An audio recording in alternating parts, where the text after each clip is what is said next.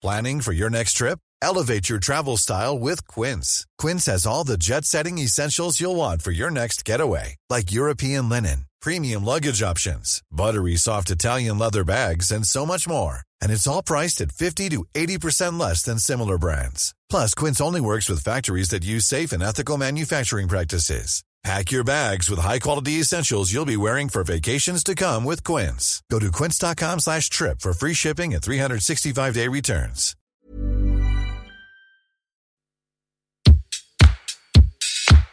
Place des fêtes, Antoine Dabrowski sur la Tsugi Radio. Après deux albums enregistrés à Kingston avec les musiciens de Bob Marley et l'iconoclaste collaboration avec Bachung sur Play Blessure, c'est un Serge Gainsbourg sous une avalanche de beats électrisés au funk de Prince et des dance floors de New York que la France, choquée, retrouve en 1984. Love on the Beat, disque mal aimé des gardiens du temple, et pourtant un des plus gros succès de Gainsbourg, verra l'homme à la tête de chou dévoiler les fantasmes sexuels de son double éthylique Gainsbar, des fantasmes à faire passer Je t'aime moi non plus pour une bluette inoffensive. Poétique, pornographique, pédérastique aussi. Le poète convoque Francis Bacon, Jean Genet, toujours Chopin ou Stravinsky sur cet album sulfureux qui ne sera pourtant pas censuré malgré les hurlements de bambou. La compagne de Gainsbourg enregistrée à son insu. 1984, Alex Bopin a 10 ans et découvre Gainsbourg avec ce disque.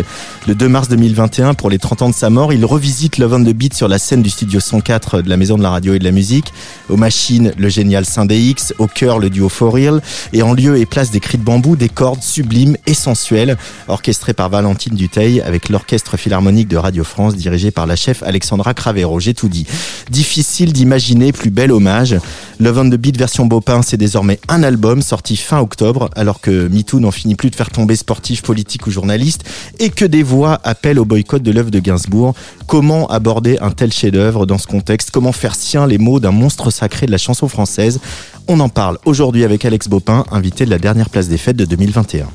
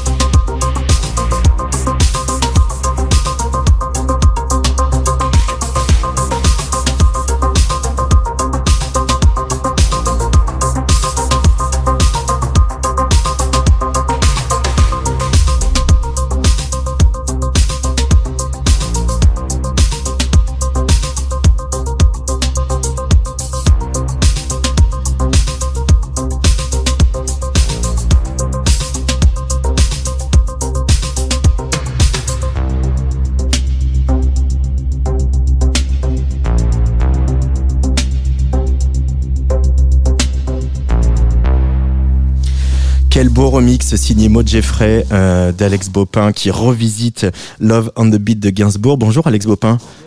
Euh, bon, on va la refaire. Bonjour Alex Bopin. Bonjour Ah, voilà. Euh, ce beau remix signé Maud Jeffrey. Maud Jeffrey, on vient de l'apprendre, qui sera sur les Champs-Élysées euh, si tout va bien et si Didier Lallemand et Olivier Véran nous le permettent euh, Ah. dimanche, euh, enfin pardon, pardon, dimanche le, le- pour le réveillon du 31 décembre Formidable. avec Jennifer Cardini et Your Tracks juste avant le feu d'artifice pour passer la bonne année. Euh, C'est quand même pas rien qu'on ait trois trois DJ de l'underground qui euh, comme ça représentent la Paris ce soir-là. Touchons du bois.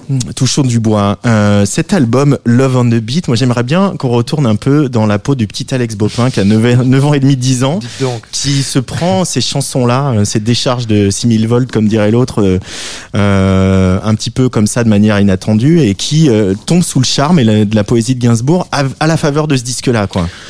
En, en tout cas, c'est ma découverte de Gainsbourg. Moi, le Gainsbourg que je connais quand je commence à le rencontrer à la télévision, à la radio, c'est Gainsbar. C'est-à-dire Ouais. que c'est ce Gainsbourg des années 80, extrêmement populaire, et en même temps qui est déjà parti dans son personnage de Gainsbar. Et Love on the Beat, les chansons que j'entends, j'ai pas l'album, je les entends soit à la radio, à la télé, ou alors à la faveur de colonies de vacances dans lesquelles des gens plus âgés que moi les écoutent.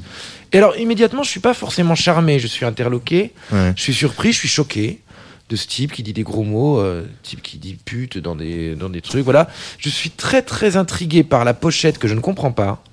Je re- non, je mettrai du temps à comprendre que c'est Gainsbourg travesti sur cette pochette. Mais au Ouais. départ, je vois bien que c'est une femme étrange et qu'il y a quelque chose de l'ordre du genre qui se joue, mais je sais pas ce que c'est. Ça me fait un peu peur. Et, euh, et les cris de bambou sur Love on the Beat, qui est vraiment un truc que je me dis, il se passe quelque chose avec cette dame. Suis- on, est, on est encore assez innocent quand on est né en 74 et qu'on a 10 ans, c'est peut-être moins le cas aujourd'hui. Mais en tout cas, à l'époque, je me rappelle que je suis choqué, que peut-être que la première, première façon que j'ai d'approcher cet album et, et de l'apprivoiser, c'est le duo, curieusement, qu'il fait avec Charlotte. Parce que c'est l'apparition de Charlotte Gainsbourg Ouais. comme chanteuse, comme actrice avec les frontés aussi à ce moment-là. Et c'est l'apparition d'une adolescente qui nous donne une image de l'adolescence bien loin des espèces de petits singes savants qu'on peut voir quand ils sont enfants acteurs ou chanteurs à l'époque. Et ça, moi, ça m'émouvait beaucoup et ça me, je me reconnaissais beaucoup. Mm. J'étais très, je me reconnaissais beaucoup dans Charlotte Gainsbourg. Donc ça, quelle heure il est? 17h08 sur euh, Tsugi Radio, c'est parti. Non mais c'est vrai qu'en même temps, moi j'ai des souvenirs de de- d'avoir vu euh, Serge euh, et Charlotte Gainsbourg chanter euh, chez Drucker ou euh, Mhm. ou chez Jacques Martin euh, en live Lemon Incest et euh, ça laissait pas indifférent. Et effectivement, on, ne- on à moi, j'étais encore plus jeune que toi, on ne comprenait rien. C'est-à-dire qu'on ne comprenait pas la traînée de soufre, on savait qu'elle était là quoi. Il y avait, Mais on le on sentait. Confusément, on sentait qu'il y avait quelque chose qui se passait et ça rebutait autant que ça attirait. Moi, c'est ça.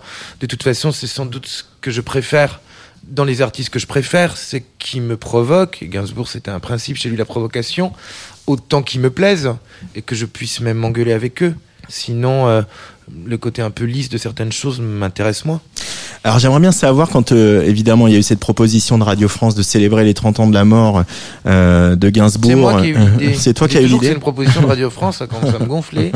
Non, ça fait très longtemps que je voulais Rétablissons l'album. Et, non, et quand même, j'en ai parlé à Didier Varro, de- que vous connaissez peut-être un peu, du fait de reprendre cet album. Et c'est lui qui m'a dit, eh bien, on va le faire avec Radio France. Donc il y a quand même une proposition qui vient, attention, de leur part. hein. Heureusement qu'ils sont là. Mais, mais, mais c'est moi qui voulais, ouais. Ce qui m'intéresse de, comprendre aussi dans la démarche artistique, c'est à quel moment euh, la présence des cordes et surtout l'utilisation des cordes pour sublimer, euh, notamment sur Love on the Beat, ce qui était les, voilà l'orgasme de, bambou, euh, est apparu euh, parce que c'est pour moi tout l'équilibre de, ta relecture de ce disque, il tient aussi, il repose là-dessus, il repose sur toutes ces choses que vous mettez dans les cordes et dans ces arrangements de cordes. En fait, c'était vraiment à la base du projet. Moi, j'avais vraiment l'idée que si je revisitais cet album, je ferais des cordes, un ensemble de cordes, pour plusieurs raisons. La première raison, qui est peut-être un peu idiote, c'est que dès qu'on met des cordes derrière une chanson, ça donne une importance, une solennité. Ça fait comme un écrin à la chanson. Et cet album, tu l'as dit, est assez mésestimé. Et j'avais l'impression que de mettre des cordes, les gens allaient se dire, attends, non, il faut écouter, là, c'est important. En fait, les chansons, elles sont beaucoup plus jolies que ce qu'on imaginait. Il y avait ça. Mais il y avait aussi le fait que les années 80, pour Gainsbourg comme pour d'autres, c'est des années où on abandonne les ensembles de cordes dans la pop et dans le rock. On se dirige, ce qui est super, vers des choses synthétiques. On découvre, les, enfin, on découvre pas les synthés, mais en tout cas, on les utilise beaucoup, Mhm. etc. Et finalement, c'est après la mort de Gainsbourg, peut-être au début des années 90, que ça revient dans ce qu'on appelle le trip-hop. Et moi, mon idée, c'était ça. C'était si Gainsbourg aujourd'hui faisait cet album, est-ce que, ayant digéré ce qui s'est passé avec le trip-hop, et puis ensuite, voilà, est-ce que c'est pas ça qu'il ferait comme album? Il y avait presque l'idée un peu naïf de ma part, parce qu'au bout du compte, heureusement, c'est autre chose, mais de se dire qu'est-ce que ça donnerait si Massive Attack s'était emparé et avait été les producteurs de cet album de Gainsbourg, en fait? Il y avait, c'est très ambitieux, hein, c'est pas du tout ce, que, ce qu'on a réussi à faire, bien sûr, mais il y avait cette idée. Et puis, je me disais, les cordes, c'est le love. Et après, j'ai plus qu'à aller chercher le beat et j'aurai les deux, euh, les deux aspects de l'album, en fait. Et, et puis il y a la pochette aussi. euh, Il Mhm. y a une relecture de la pochette. Euh, tu avais raconté dans, dans Libération qu'au départ vous vouliez juste barrer le nom et vous réapproprier l'image de William Klein Oui. euh, de cette photo euh, de, de, de Iconique, Gainsbourg bien sûr, iconique, ouais. hein, bien sûr. Et puis finalement vous l'avez recréé euh, euh, ce processus de travail où toi tu t'es à ton tour, euh, en tout cas maquillé Bien sûr. euh, pour euh, Enfin, cette on photo. on t'a maquillé. Incapable. Et, et- et c'est- il fallait euh, faire la relecture jusqu'au bout. C'est aussi ça l'idée de la pochette? Moi, je considère qu'encore aujourd'hui, que c'est une des plus belles pochettes de l'histoire de la musique française et internationale. Donc, il était hors de question de passer à côté. Je trouve qu'elle fait totalement partie du projet en plus. Et même plus que ça, je trouve que cette pochette, elle raconte quelque chose qui va à l'encontre de ce qu'on a pu imaginer de Gainsbourg comme un être un peu réactionnaire, parfois, qu'il était euh, misogyne, etc. Et que je trouve qu'il y a quelque chose de l'ordre du sublime dans cette pochette qui raconte quelque chose sur le genre Mhm. qui en 84 pour un chanteur mainstream n'est pas la moindre des audaces parce que je pense pas que ce soit une provocation en réalité tellement et, et, et donc évidemment qu'il avait idée de la refaire donc tu l'as dit on a demandé à William Klein il n'a pas voulu qu'on qu'on abîme sa pochette ce que je peux comprendre et donc on l'a refait avec moi. J'ai passé un après-midi délicieux dans un studio. Les mains ne sont pas les miennes, d'ailleurs, ce sont celles de la maquilleuse parce qu'apparemment j'ai des mains trop vulgaires pour pouvoir prétendre euh, au travestissement. Euh, et puis après, bien sûr, une fois qu'on l'a fait, il ne s'agit pas de faire une copie totale de la pochette, donc on l'a fait transformer par une artiste numérique qui s'appelle Claudia Raphaël. Claudia Raphaël, en effet, tu en parlais dans, dans Libération. Alors pour revenir à, à- à la question que je posais, euh, cette, euh, cette espèce d'équilibre incroyable qu'il y a dans ce disque entre euh, pornographie, parce que voilà, c'est c'est plus, c'est pas le film érotique de M6 du dimanche soir, Non. hein. Et, et cette poésie incroyable de la langue de Gainsbourg. Comment on se l'approprie, Alex Bopin Ça, ça a été le plus compliqué en réalité. La façon dont j'avais l'idée de réarranger euh, l'album, donc euh, avec des rythmes d'aujourd'hui, ça c'est Sandy X beaucoup, euh, et Bastien Dorémus, le, le- le mixeur qui s'en sont occupés, et puis des cordes, ça c'est Valentine Duteil. Très vite, j'ai validé que, que ça fonctionnait, de mon point de vue. Parce que j'ai fait un bon casting, hein, c'est pas que de ma faute. Par contre, quand il s'agit de se mettre derrière un micro et de se dire comment on chante ces chansons-là, je suis pas complètement innocent non plus, je me rends bien compte que certaines paroles en plus sont peut-être difficiles à entendre aujourd'hui, et je comprends pourquoi. Alors comment on fait Euh, Je suis passé par plusieurs étapes. J'avais tellement sa voix en plus dans les oreilles, j'adore Mm. cet album, que c'était- il fallait déjà se, se détacher de ça. Finalement, après de passer par plusieurs étapes, je me suis dit il faut que je sois le plus simple possible. Il faut que je délivre ces textes comme un acteur peut délivrer de la poésie, c'est-à-dire sans en faire des tonnes. Mm. Avoir un joli son de voix, si possible un peu sensuel, ça c'est le très bon travail de mes ingénieurs du son. Mais moi, je voulais presque être un médium par lequel passait le truc, et j'avais la sensation qu'en en faisant moins, parce que Gainsbourg il en faisait beaucoup à l'époque, hein, il était dans une espèce de bravade permanente dès qu'il chantait ses chansons et tout ça. Moi j'avais la sensation qu'en en faisant moins, on allait encore plus entendre le texte. Vous savez, des gens qui vous disent des horreurs en vous les disant très calmement, c'est beaucoup plus impressionnant que des gens qui vous attrapent par le col et qui hurlent parce qu'il y a un truc caractériel, on s'en fout. Ouais. C'est Isabelle Huppert quand elle joue les psychopathes dans les films. Vous voyez, tu, tu vois ce que je veux dire? Et, et- et donc j'avais cette idée-là. Alors, ça donne peut-être à l'album, on a pu me le reprocher, je l'entends, euh, quelque chose qu'on peut considérer comme étant un peu monocorde, un peu désincarné. Moi, je crois qu'en réalité, ça fait passer la poésie, les provocations aussi, et tout ce qu'il y a dans ces textes-là. C'est un type de maison de disques qui m'a dit c'est super, t'as reprise, mais le problème, c'est qu'on entend les textes. J'ai trouvé ça marrant quand même de dire ça sur un album en français. Et t'as presque pris ça pour un compliment, du coup. Oui, euh, je, je comprenais ce qu'il voulait dire, mais j'ai trouvé que c'était une critique euh, intéressante. Parce que finalement, quand on fait de la pop, est-ce qu'on la mélodie et l'ornementation, elle permet pas aussi de maquiller des choses? Parce que toi, tu, tu parles de cul dans tes chansons, Oui, oui, peut-être pas, euh, peut-être pas de la manière euh, pornographique dont peut le faire euh, Gainsbourg sur Love on the Beat, mais t'as Évidemment. déjà parlé de cul. Donc, est-ce qu'une jolie mélodie, ça fait passer un peu beaucoup de choses? Bien sûr, la musique, ça fait passer plein de choses. Il y avait l'idée, peut-être prétentieuse, mais assez géniale chez Gainsbourg, que, que, que sa poésie, au bout d'un moment, pouvait se passer de musique, justement. C'est Ouais. la grande idée. Hein. Victor Hugo détestait qu'on fasse des chansons avec ses poèmes parce qu'il disait la poésie se passe de musique et la, la musique en elle-même. Voilà. Effectivement, dans les chansons, moi, mais non, mais même pas pour dire des obscénités, mais moi j'ai réussi à faire rimer souffle avec pantoufle. Euh, non, mais quand on le dit comme ça ou quand on le lit, c'est ridicule. C'est souvent ça les chansons. Ou À- Tout à- ce liquide, mes blanches averses dans à travers. voilà. À lire, c'est un peu, voilà, bof. Mais dès qu'il y a la musique derrière, l'intention que ça donne et tout, ça permet même de dire des choses qui pourrait paraître mièvre ou niaise, mais la musique apporte une espèce de lyrisme, ça permet d'exprimer des sentiments qui, parlés, peuvent sembler complètement ridicules en fait.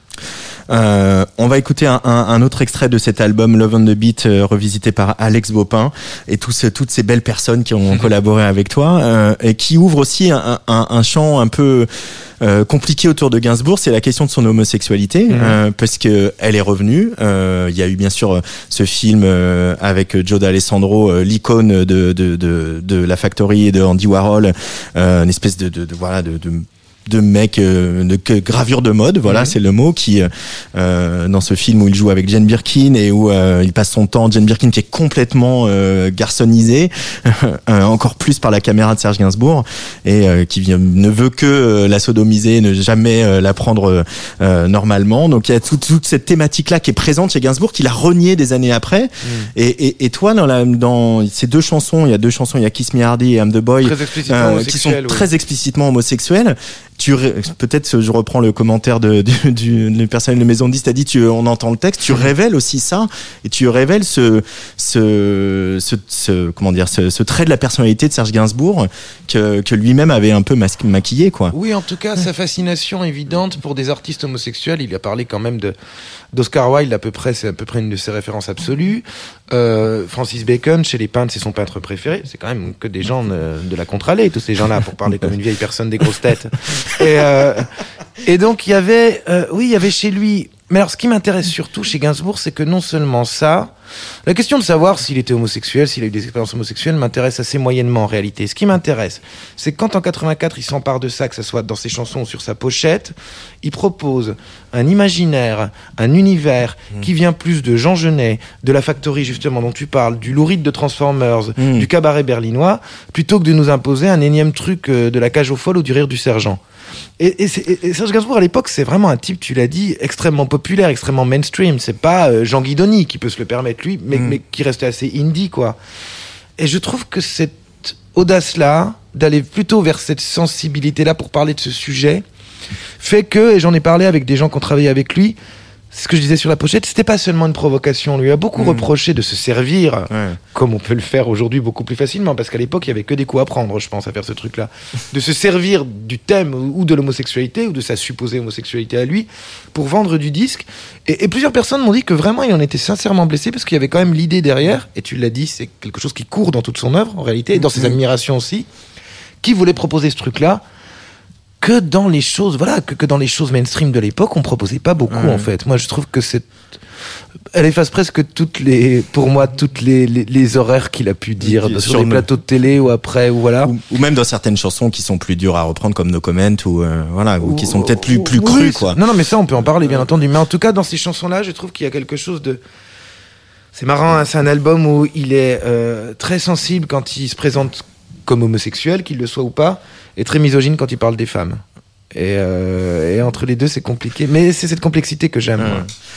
alors pour voilà avant, avant d'écouter Kiss Me Hardy qui est vraiment une- un, un, un des temps forts hein, de, de, de cette relecture moi qui me qui me touche beaucoup qui me touchait déjà sur l'album de Gainsbourg euh, voilà pour refaire un peu de contexte on est quand même euh, au début des années 80 un moment où Fassbinder euh, le réalisateur allemand est un, est un réalisateur qui marche beaucoup euh, qui est très populaire et qui fait justement un cinéma où il explore le thème de l'homosexualité notamment dans sa relecture de, de Querelle de Brest le, le livre de Jean Genet. C'est aussi finalement euh, je crois deux ans après si je ne dis pas de bêtises la sortie de Frankie Goes to Hollywood euh, avec euh, ce clip qui préfigure une voilà une enfin qui met en scène en tout cas une espèce de, de backroom sublimé Euh, donc on est aussi dans la période où Mitterrand vient de dépénaliser l'homosexualité à Small quelques, Town Boy aussi. à quelques quand même, années près Small Town. Boy euh, dont euh, voilà Bronski qui vient de qui vient de nous quitter donc voilà on est aussi dans une période où l'homosexualité commence à devenir un peu branchée et et on sent que Serge Gainsbourg continue d'amener cette pierre à l'édifice là quoi en plus euh, en plus des autres quoi et de ce que de, de quelque chose qu'il a déjà commencé euh, bah, à, à- à travailler par le passé Oui, oui, c'est pour ça que c'est pas un opportuniste. Tu racontes, tu parles de Je t'aime moi non plus, effectivement, qui est un des films les plus homosexuels qu'on puisse imaginer, enfin, les plus, en tout cas, les plus étonnants sur le Ouais. sujet, parce que en parlant de genre, d'androgynie et tout ça, machin, il y a tout un truc. C'est la première fois que Jane Birkin a cette coupe là, il lui a mis une perruque à l'époque avec les cheveux courts, enfin. Il y a quelque chose chez lui, en tout cas, de l'ordre d'une fascination si ce n'est euh, un accomplissement, si ce n'est qu'il Mhm. l'ait fait. Alors il racontait autour de voilà, puis après effectivement il a renié le fait qu'il aurait eu des aventures homosexuelles. Mais vraiment en réalité ça m'importe peu. Moi la vie privée des gens ne m'importe pas beaucoup. Ce qui m'importe c'est ce qui Bien sûr. c'est l'univers, l'imaginaire qui trimballe. Quelle histoire il a envie de raconter et comment il veut les raconter? Kiss Me Hardy, Alex Bopin revisite Serge Gainsbourg sur la Tsugi Radio.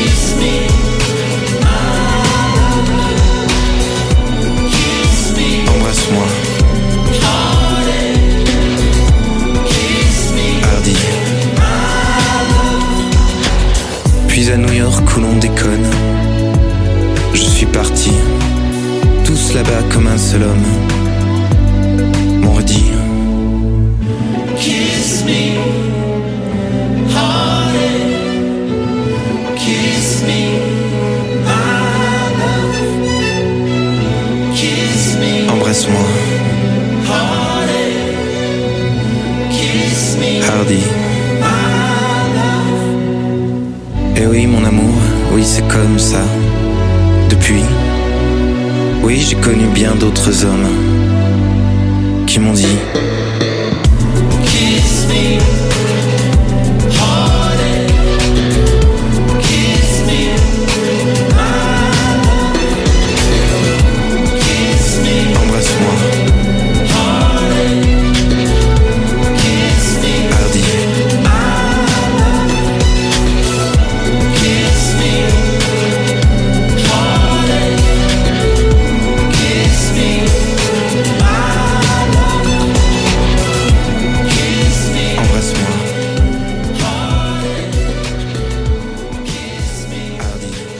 Alex Bopin, euh, cette relecture de Kiss Me Hardy, extrait donc de Love on the Beat. Alex Bopin, invité de la, de la Tsugi Radio. Il y a, alors, on a parlé de, il y a évidemment toutes ces thématiques gainsbourgiennes dont on a parlé, mais il y a aussi euh, euh, d'autres choses sur lesquelles vous vous retrouvez. Je trouve, c'est euh, euh, la ville, par exemple. Mhm. Euh, c'est un album très urbain. Extrêmement Toi, t'es urbain. un chanteur très urbain Je aussi. crois. Tu Moi, préfères. très tu es un garçon très urbain. oui, effectivement.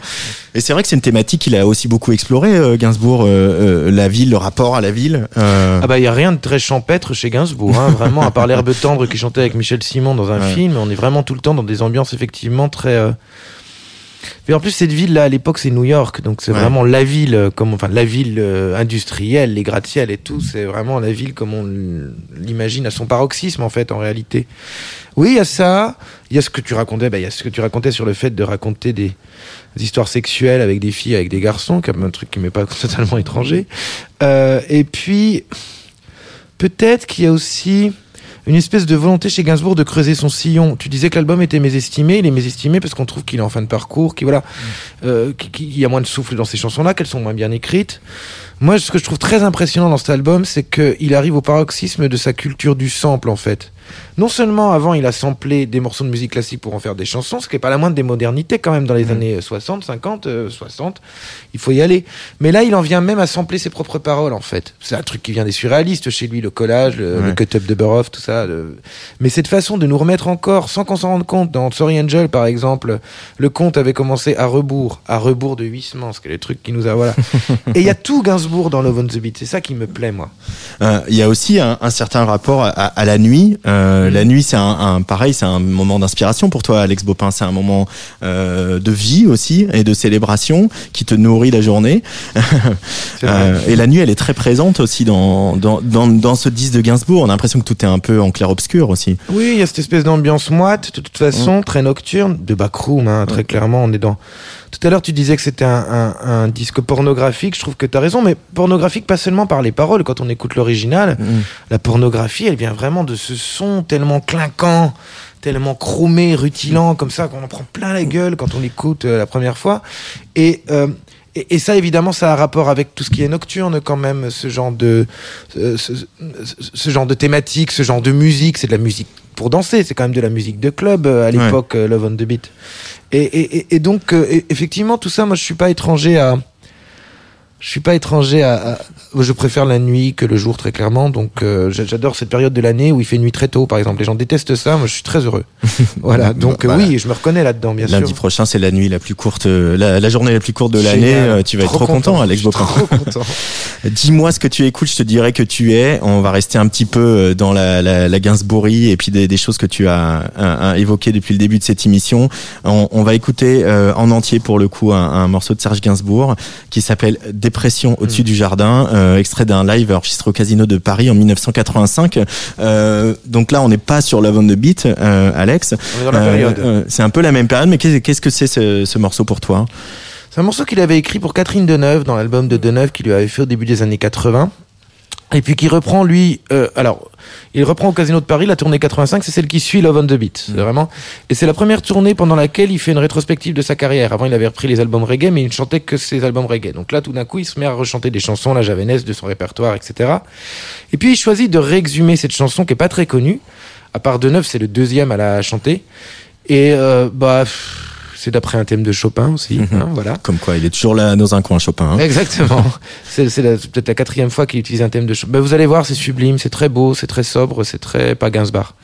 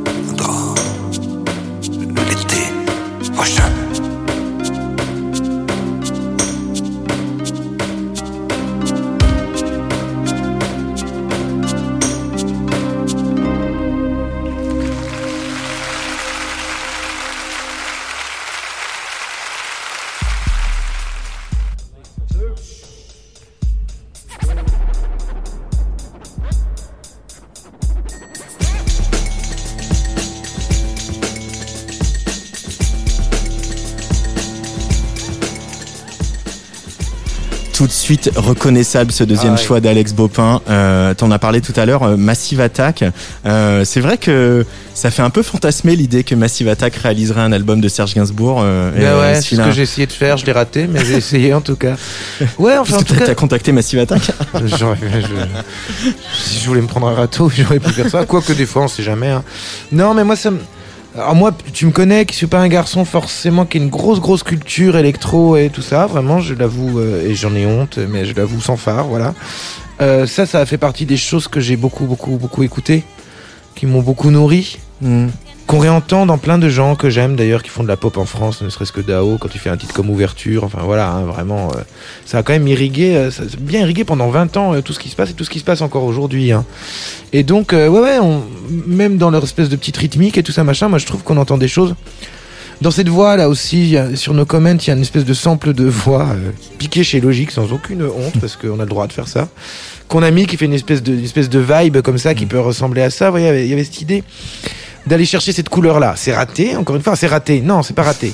C'est que on- non mais Euh, il faut toujours avoir une intention et puis après heureusement qu'à l'arrivée ça devient pas un plagiat ou un pastiche de choses qui existent sinon ça n'a aucun intérêt. Ouais, c'est que- raté dans le sens où vous, l'avez pas, vous êtes allé ailleurs, quoi. On a réussi à le rater, ouais.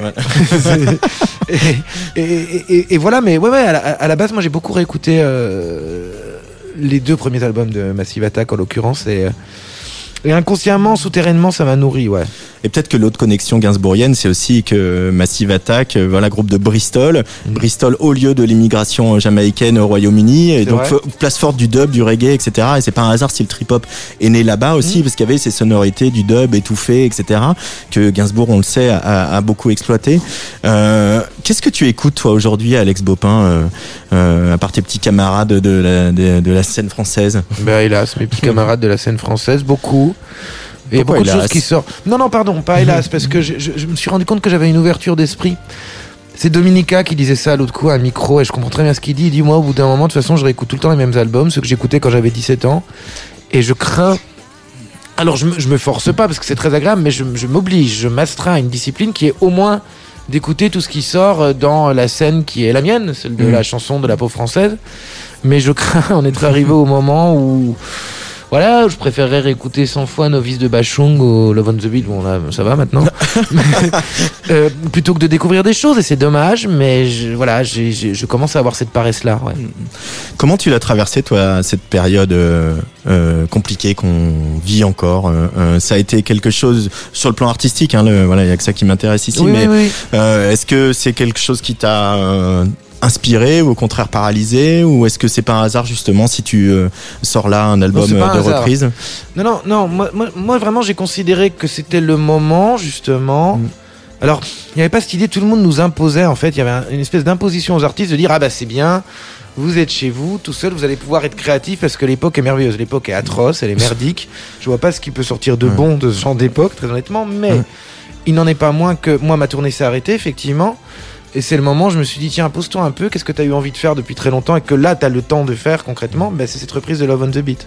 Donc moi, j'ai été, été assez occupé. Et puis un autre truc, c'est que ma vie, en dehors des tournées de créateurs et d'artistes, elle ressemble beaucoup à une vie de quelqu'un de confiné. Je travaille tout seul chez moi avec un laptop, euh, mon clavier, et voilà. Et donc finalement, à, à ma pratique créative, ça n'a pas changé grand-chose. Dernier choix d'Alex Bopin euh, pour euh, cette place des fêtes.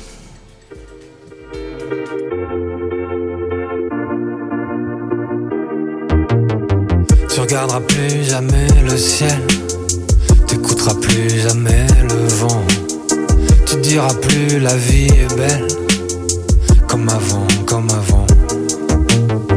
T'attends quelqu'un qui viendra plus, tu peux courir, tu seras déçu. On retrouve pas les années perdues, et la vie elle,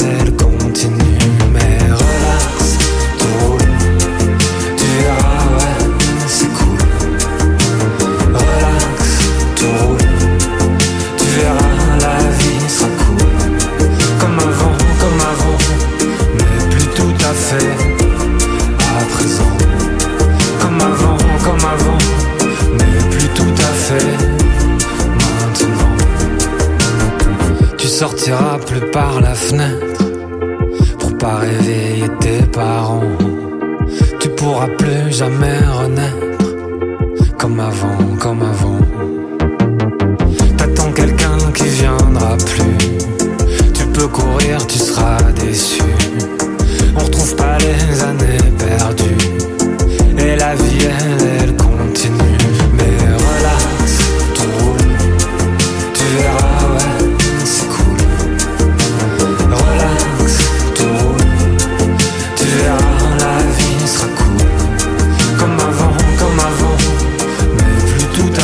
choix d'Alex Bopin, le dernier choix d'Alex Bopin, c'était le, le Noiseur avec ce, ce single euh, Relax, euh, Relax, pourquoi Relax, être Frankie Goes to Hollywood, qui est sorti il y a, il y a quelques semaines.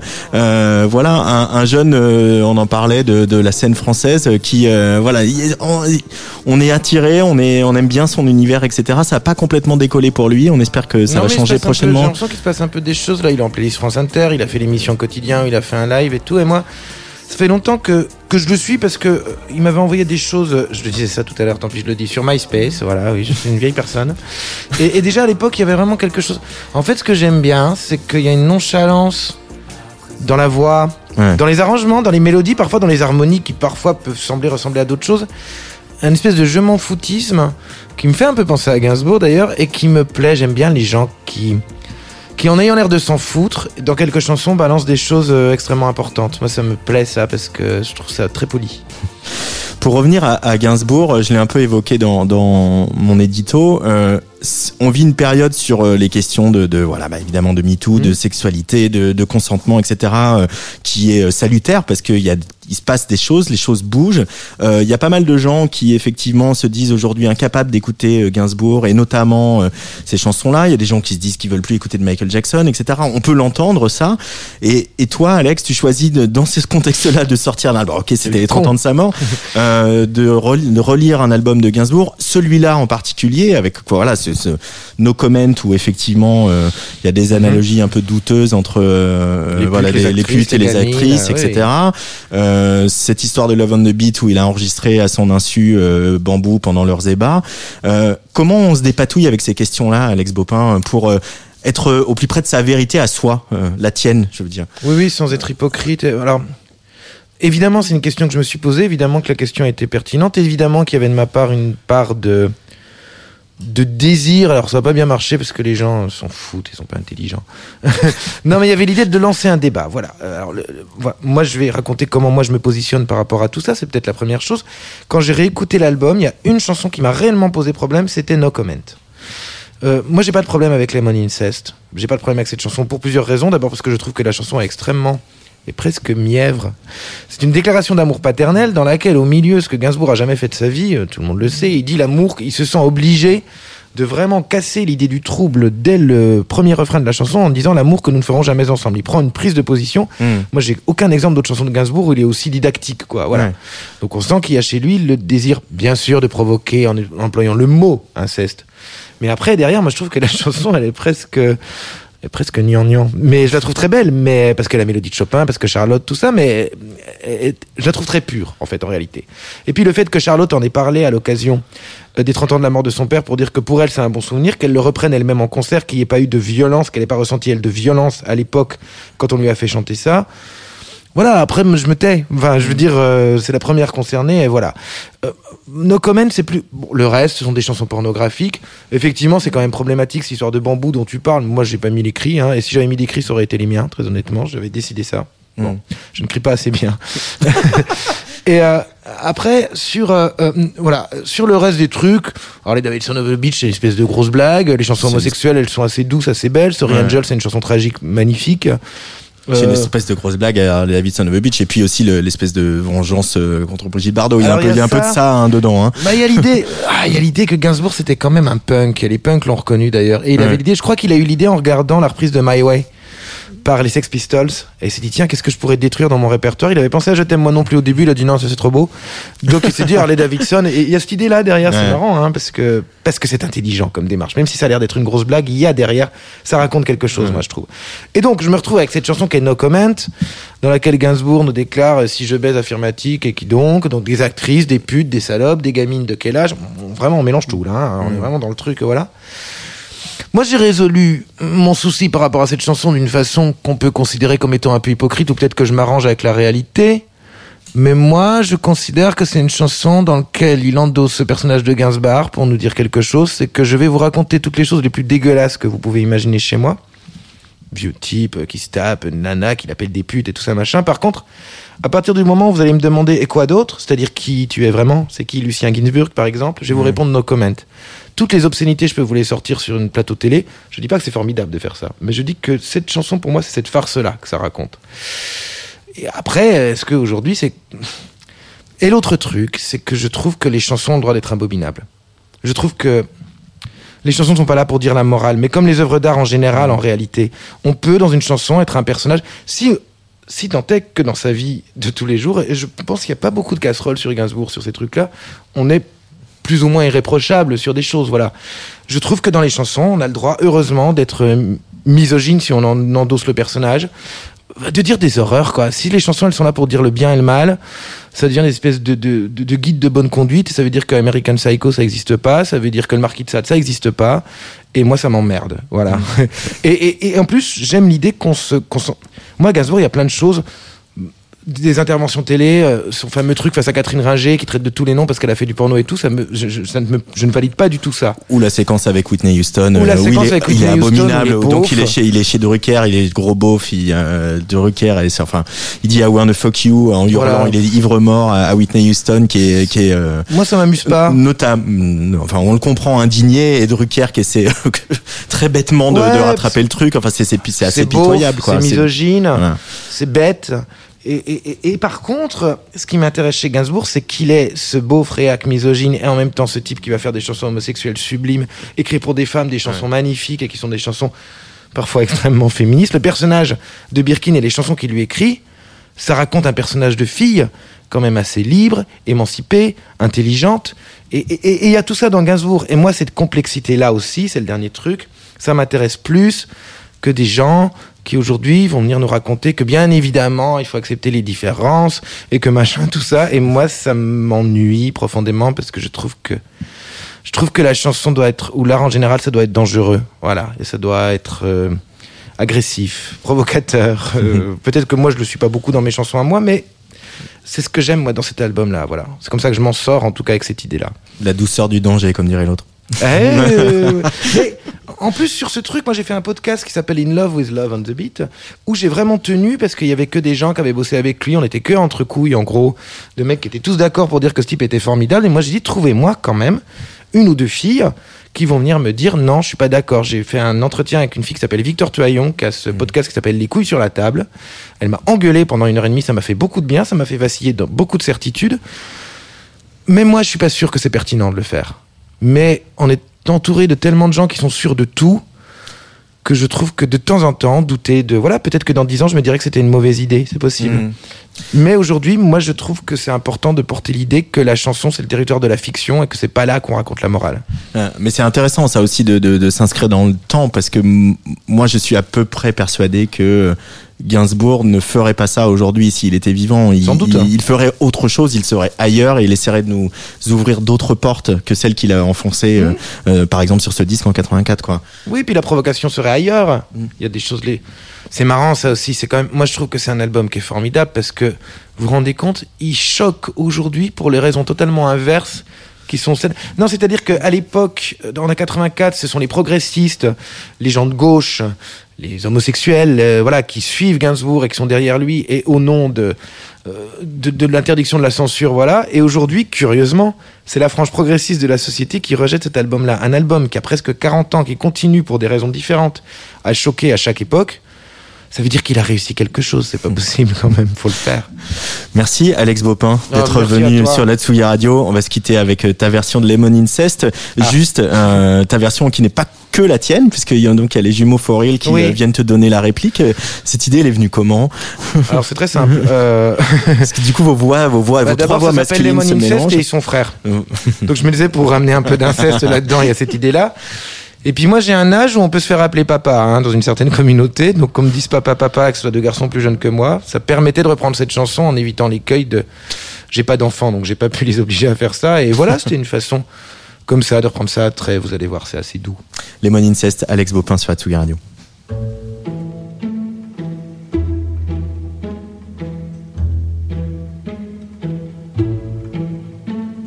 ceste de citron.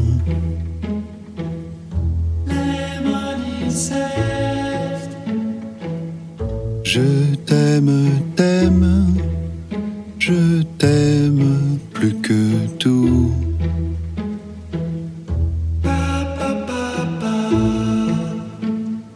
Naïve comme une toile du d'oiseau roux.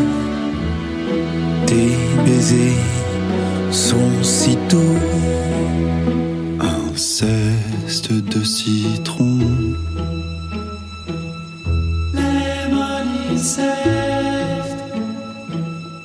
Je t'aime, t'aime, je t'aime plus que tout.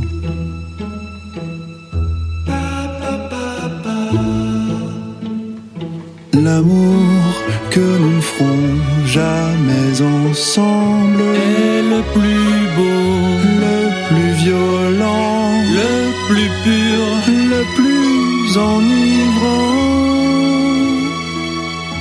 Exquise esquisse, délicieux enfant, ma chair et mon sang. Oh mon bébé, mon âme, Un ceste de citron.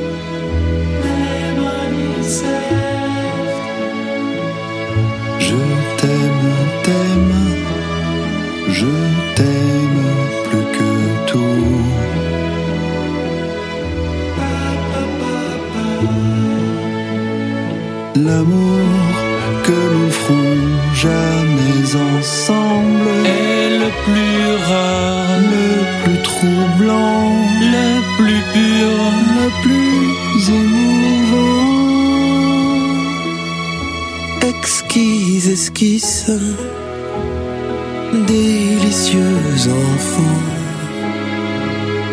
ma chair et mon sang.